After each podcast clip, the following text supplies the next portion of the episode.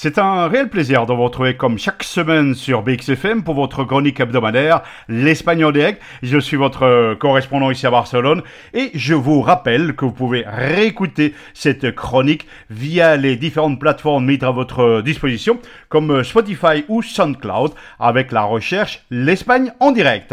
Cette semaine, nous revenons sur un thème que nous avons évoqué ici même dans votre chronique hebdomadaire L'Espagne en direct en novembre 2018 sur BXFM. On vous en parlait donc euh, en novembre 2018, la situation du couloir méditerranéen le long de la Méditerranée via les voies ferroviaires. Eh bien oui, la connexion de Algeciras au sud de l'Espagne et la frontière française le long de la Méditerranée est bien avancée et sachez que c'est une priorité du nouveau gouvernement espagnol récemment réélu avec Predo Sánchez comme Premier ministre grâce au vote des indépendantistes catalans.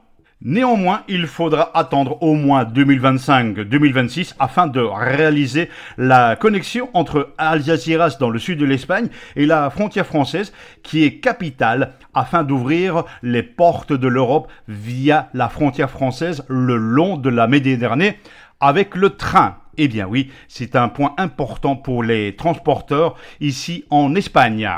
Mais où en sont les travaux en cette fin d'année 2023 Sachez que la société Adif, qui est la société ferroviaire espagnole, souligne que quasiment 100% des 1800 km du réseau ferroviaire est déjà bien avancé. La conclusion du dernier rapport de la société Adif, à l'heure actuelle, le couloir méditerranéen se trouve dans un état d'exécution bien avancé.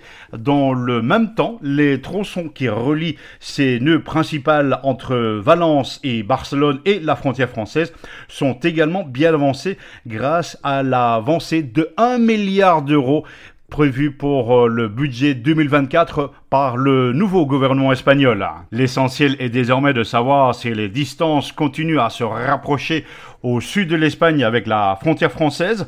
L'ensemble des travaux du couloir méditerranéen progressent, mais certains experts se demandent si ces progrès sont réalisés de manière coordonnée. Eh bien oui, ce n'est pas anodin puisqu'il y a plus de 12 000 véhicules qui traversent quotidiennement la frontière française, 6 000 à l'aller, 6 000 au retour, qui encombrent les routes principales pour lesquelles l'alternative alternative ferroviaire pourrait réduire les coûts et les délais. Donc c'est un sujet très important pour cette année 2024-2025 et bien entendu pour le nouveau projet du gouvernement espagnol. Ce sera une opportunité pour les passagers qui utilisent le train pour se déplacer le long de la Méditerranée.